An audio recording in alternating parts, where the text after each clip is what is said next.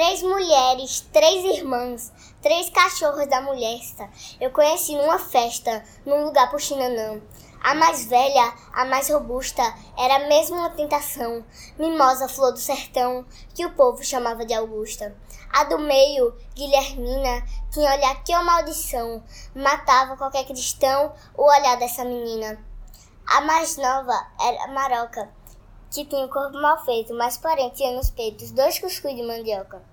Dois cuscuz que pro capricho, quando ela passou por eu, minha venta se acendeu com o cheiro vindo dos bichos.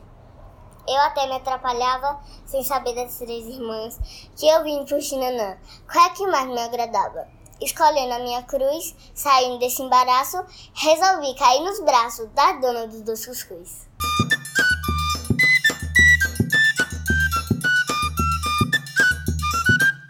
Olá pessoal, sou Caia Lira, escritora, idealizadora desse podcast especial sobre as mulheres que fazem literatura se quiser conversar comigo, estarei esperando por vocês no meu perfil no Instagram, escritora underline. Nossa convidada de hoje é a Mariana Veras, enfermeira e poetisa. Ela é uma das coordenadoras do projeto Poesia Mulher. Pelo que li da sua biografia, a poesia sempre esteve presente na sua vida. Olá, Mariana. Obrigada por ter aceitado o meu convite. É um prazer ter você aqui falando de poesia.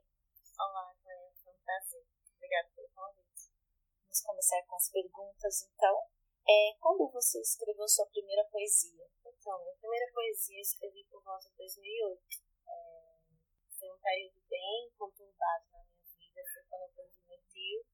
E acho que isso foi um, um despertar, assim, uma curiosidade também que eu tive. Você lembra a poesia que você escreveu ou sobre o que você escreveu? A primeir, o primeiro verso que eu escrevi foi eu cacei no baú minha lembrança. Minhas tardes de chuva no terreiro, conversava com vó o dia inteiro no meu tempo inocente de criança. Já fiz arte, fiz raiva, fiz cobrança, já vi rio secar no sol queimando, vi enchente no rio transbordando. Eu guardo tudo de bom nesse baú. Toda vez que eu voltar no Pajé, eu vou chorar de saudade lembrando. Ah, as suas poesias, a gente conversando, você falou que escreve muito sobre a sua avó. Então essa poesia era sobre sua avó? Essa primeira poesia que você escreveu? É um tempo que eu vivi. É, minha avó visitava muito o sítio né, da família e foi um momento muito bom. E aí você resgatou esse momento em forma de poesia. Isso. E sem ser a sua avó, quais são os temas das suas poesias? Você escreve sobre o quê? O assunto principal é saudade.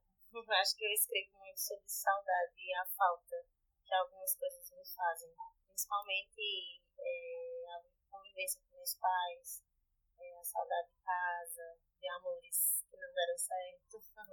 E essa saudade é como se fosse para você escreve para resgatar, para guardar na memória, para eternizar aquele momento.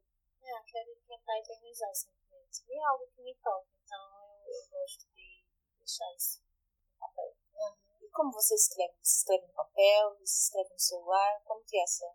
Eu gosto muito da moda antiga, de pegar um papelzinho, escrever, rabiscar e, sabe, deixar aquilo pronto. Mas eu sempre deixo numa ferramenta que eu tenho no, no celular, que é para onde eu tiver ter acesso, para deixar guardado. E você tem alguma inibição assim de mostrar suas poesias para as pessoas? Não, não. Não?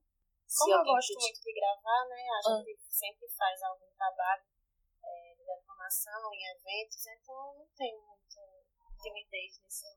Você acha que a poesia hum, ela desvenda a sua alma, assim, de certa forma, alguma coisa bem íntima? Com certeza, porque assim eu falo muito de sentimento, né? Daquilo que tá, do que eu realmente vivo. Então, quem lê meus versos é, com certeza sabe como eu tô.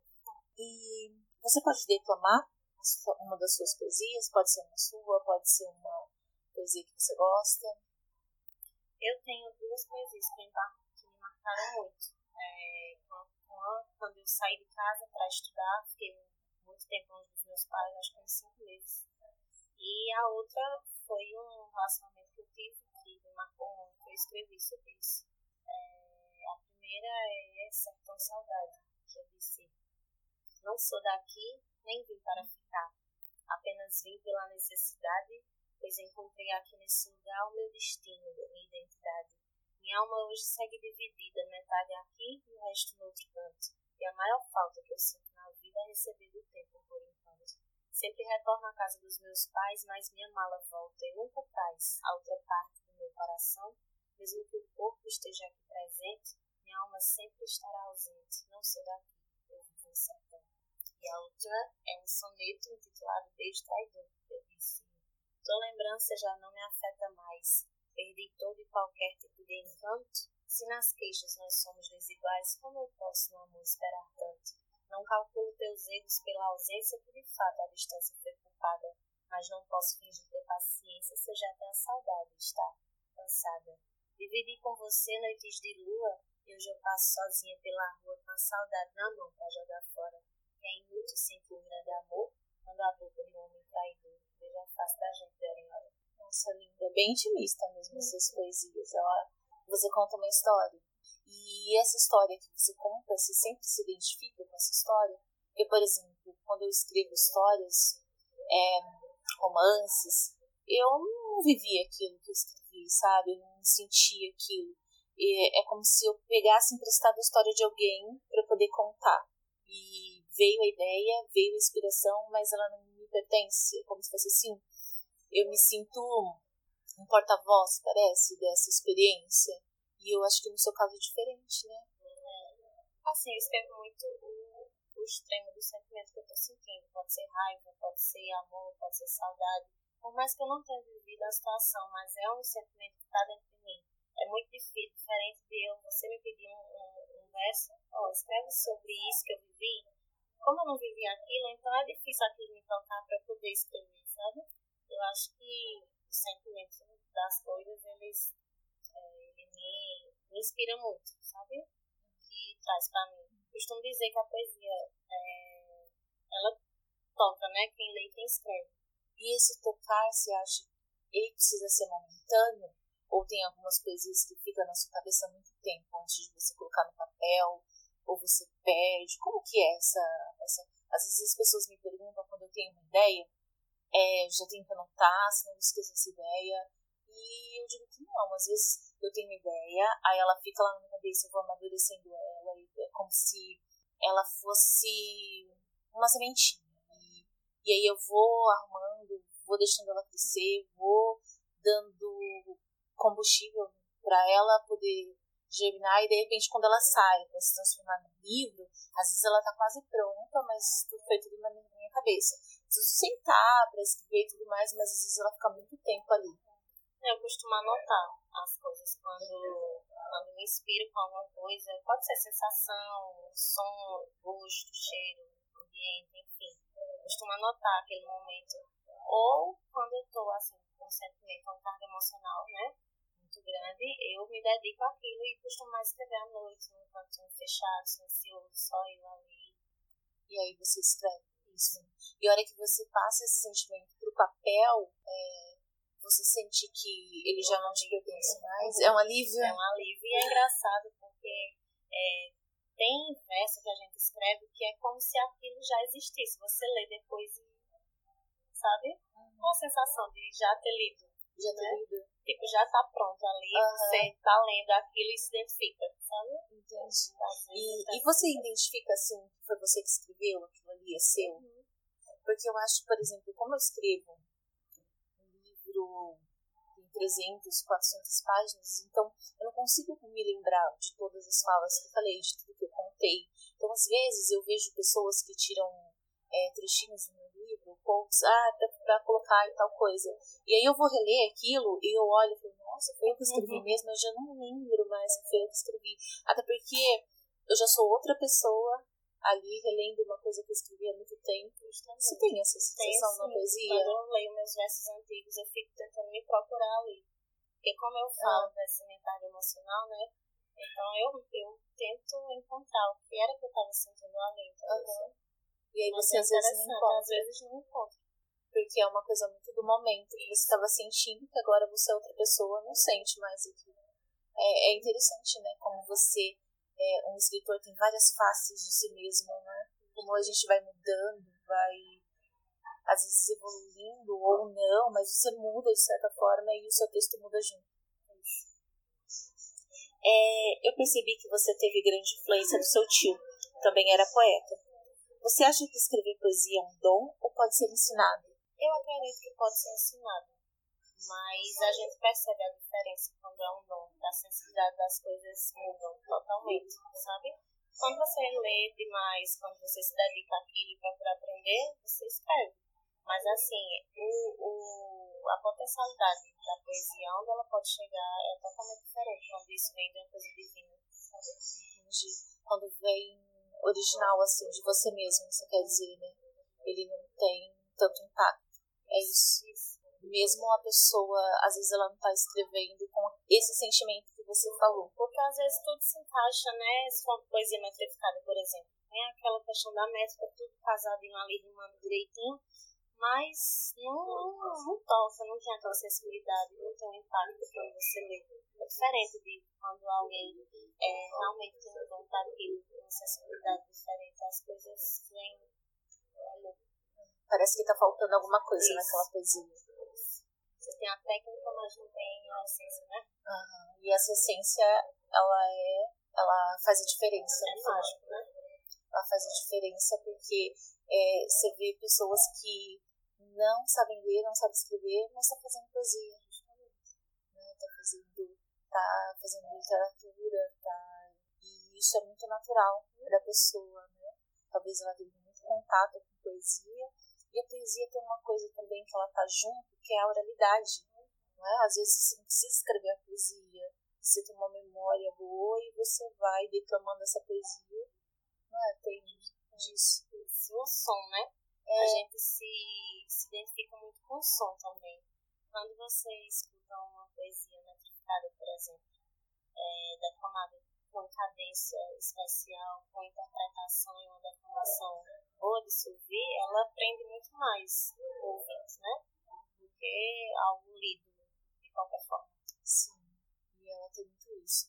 É, eu conheço uma menina de Gravatá, ela tem sete anos, e ela consegue, mesmo ela não sabendo ler nem escrever, ela consegue entender o ritmo da poesia a ponto de dizer para o pai dela, olha, essa poesia é, tá boa, é, é, essa rima tá legal, eu gostei dessa parte, desse verso, e coisas que depois, na hora que o pai dela vai olhar a poesia, é realmente aqueles são os melhores versos da poesia. E ela não tem essa noção de métrica, ela não tem noção de rima. Ela tem só sete anos, mas ela consegue. Sim. É impressionante isso, né? E conte um pouquinho sobre o projeto Poesia Mulher, como surgiu, o propósito, enfim, que quiser nos contar um pouquinho sobre esse projeto. Então, eu sou da Afogagem da Engazeira, que é no sertão do Pajeú, só que meus pais agora moram em Tuparetama, e Tuparetama fica bem perto de São José do Egito, que naquela região ali tem muitos eventos de poesia. E é, a gente sempre se reúne para fazer declamações e até em reunião entre amigos mesmo a gente faz isso. E em alguns eventos a gente reuniu só mulher. E foi muito bacana, a gente gostou muito, o público também, teve um alcance muito bacana. E a gente resolveu fazer mais eventos desse tipo, que a gente faz muita declamação, misturado com música, né? E sempre revezando. Uma poetisa fala um verso autoral, outra fala outro. Então, a gente gostou muito disso e eu tive a ideia de reunir as meninas, conversar e botar isso pra frente, né? A gente fez ano passado o grupo Poesia Mulher, fez um, uma página no Instagram que tá com um projeto fazendo coletânea, né? Um livro com a história de cada uma, os versos de cada uma, e colocar pra frente algumas ideias. E o, seu, o perfil de vocês no Instagram é poesia, é arroba poesia mulher. Arroba poesia mulher com dois R's. Mulher com dois R's. E tem bastante poetisas lá declamando suas próprias poesias, outras poesias. Tem algumas cantando. Tem. Hoje, hoje somos em média 25 poetisas. E tem de Recife, Caruaru, Campina Grande, do Ceará, do Pajeú, e a gente sempre coloca poesia autoral, poesia poetas que a gente admira, é, a gente está colocando música, dança, essas coisas. A gente sempre está diversificando, procurando mostrar nosso trabalho. Uhum. E essa parte da, a poesia, a literatura é, do cordel para a mulher é bem difícil, né? Que você quase não vê mulheres escrevendo, mostrando e declamando. Justamente, e, e essa é a nossa intenção, de colocar bem mais a mulher inserida nesse meio. Porque assim, a, gente tem isso como meio totalmente masculino, né? Nos eventos, só homem que está né, na organização, na apresentação, na declamação, e a gente está tentando resgatar esse espaço feminino na poesia popular. E é um trabalho bem legal, que eu vi um pouquinho e eu gostei bastante. Eu acho que é uma iniciativa que vale a pena ser divulgada e que as pessoas precisam compartilhar. Parabéns pelo projeto. Quem tiver interesse pode nos procurar que a gente está abraçando. Ai, que legal. Eu tô ansiosa para esse livro que vocês vão lançar. Essa coletânea vai ficar maravilhosa. Porque só se, se ela conseguir mostrar essa diversidade que vocês têm no, no perfil de vocês no Instagram, eu acho que vai ficar muito legal. O que você acha que a poesia e o cordel, você acha que eles estão relacionados? Principalmente aqui no Nordeste, porque a gente não vê cordel, acho que fora do Nordeste. Acho que agora que ele está ganhando um pouco mais de espaço, mas eu acho que ainda é pouco. Eu acho que tem pessoas que estão nos ouvindo agora que não conhecem o cordel. O cordel, ele tem aquela tradição de resgatar a cultura nordestina, né? De falar sobre o sertão, de falar sobre o matuto nordestino, né? Tem aquele peso popular, sim. E não deixa de ser poesia. Poesia, né? Tá inserida nessa cultura, sim. Tem esse marco. Mas eu acredito que a palavra poesia, ela tem um significado mais amplo, sabe? Eu acho que é um conceito que vai além. Ele está no sentir, ele está na sensibilidade das coisas, na simplicidade das coisas, do olhar em volta, né? Às vezes a gente está tão é, naquela coisa metódica do dia a dia, né? Tão cansativo do trabalho, que não vê um pôr do sol, não vê um, um, filtro, um carinho, né? Então acho que poesia está nisso, no toque, no olhar, sabe? Nas pequenas coisas da vida. E para encerrar, eu tenho uma pergunta que peguei emprestada do Luiz Gonzaga. Se você nascesse de novo e pudesse escolher, o que você gostaria de ser? Então, eu costumo falar que eu não penso em outras versões de mim. Né? Eu, se eu pudesse ser outra pessoa, acho que só teria mais arte na vida, mais tempo para dedicar isso, porque é, eu acho que tudo que a gente vive nos prepara para ser quem a gente é hoje, né? E assim, eu tive muitas experiências boas, tive muita coisa boa na vida, tive trancos e barrancos, mas assim, eu sou hoje por conta de tudo que eu vivi. E eu acredito que eu não faria nada diferente. Você não mudaria. Até a sua experiência com a arte, você começou, depois que você, você saiu de onde você nasceu, foi para outro lugar, viveu lá. Nesse tempo que você viveu, você não teve muito contato com a arte? Não tive. E aí você voltou tive mais com a música, né? Outra vertente, mas é, voltei e me encontrei de forma diferente. Eu acho que se eu tivesse vivido aqui, eu não teria esse despertar, né? Não teria essa curiosidade, talvez, não sei. De repente ele chegou na hora certa, esse despertar. Ele veio quando você estava preparada para recebê-lo. E essa sua relação, assim, com, com o seu trabalho, que você é enfermeira, você, você trabalha ser enfermeira em emergência, né? CCI. CCI. Então, é um trabalho bem, assim, cansativo, né? Então, você vai para a poesia, que é um outro lado de uma, da criatividade, de uma. É, assim, o oposto do que você faz, não é? Eu gosto muito do que eu faço. Eu sou uhum. eu gosto muito da minha rotina, eu gosto muito do que eu faço. Apesar de ver muita tristeza, porque no hospital você só vê problema doença, né? É. E estresse, essas coisas. Mas é, é um local onde você tá ali para fazer a diferença, né? Uhum. Então, a, a enfermagem é arte de cuidar. Eu acho que se eu não perder essa essência, né? Essa sensibilidade que eu tenho com a poesia, eu tento levar muito pro meu trabalho. E eu acho que tá interligado, não é o oposto, sabe? Não. Eu acho que tá interligado. Isso completa de alguma forma. Porque a gente olhando a gente olhando de longe parece que é o oposto. Parece que você tá em outra área totalmente diferente. Mas é, agora mas... você falando, eu acho que é realmente como se fosse uma balança, né? É o que mas você... quando você tá ali pra fazer a diferença na vida do outro, eu acho que a poesia ali, sabe? Uhum. Porque, veja, é, não há coisa mais forte da gratidão que algo relacionado à saúde. Por exemplo, eu faço uma coisa para sua mãe. Você vai ser grata para mim pro resto da é. sua vida, eu acho. Verdade. Né? Então a gente tem um sentimento muito forte da gratidão sobre a saúde, né? Quando a gente trata o outro de forma diferente, faz diferença na vida dele, é, que ele é, salvei a vida de uma pessoa, pude fazer diferença ali. Então eu acredito que, que é, a poesia tem um poder nisso, sabe? Você já fez alguma poesia inspirada em alguma coisa que aconteceu no hospital? Não consigo. Não? Não consigo. Nunca? Nunca escrevi sobre meu trabalho. Não. Mas nem alguma situação assim? Escrevi alguma... no tempo da graduação, mas era para um trabalho acadêmico que, assim, era falando coisa mais teórica para um tema específico, sabe? Mas, assim, na minha vivência eu nunca consegui escrever. Vamos encerrar então. Foi um prazer, Mariana, ter vindo aqui gravar esse podcast comigo. É, fiquei muito encantada em conhecer seu projeto, em conhecer como você fala da literatura, principalmente sobre as mulheres na literatura. Eu acho que é um campo que precisa de mais valorização e precisa de mais pessoas falando sobre. Então, quero muito agradecer por ter vindo aqui, ter conversado comigo. Muito obrigada. Obrigada pelo convite, adorei. Conhecer você também. tchau. Tchau, tchau.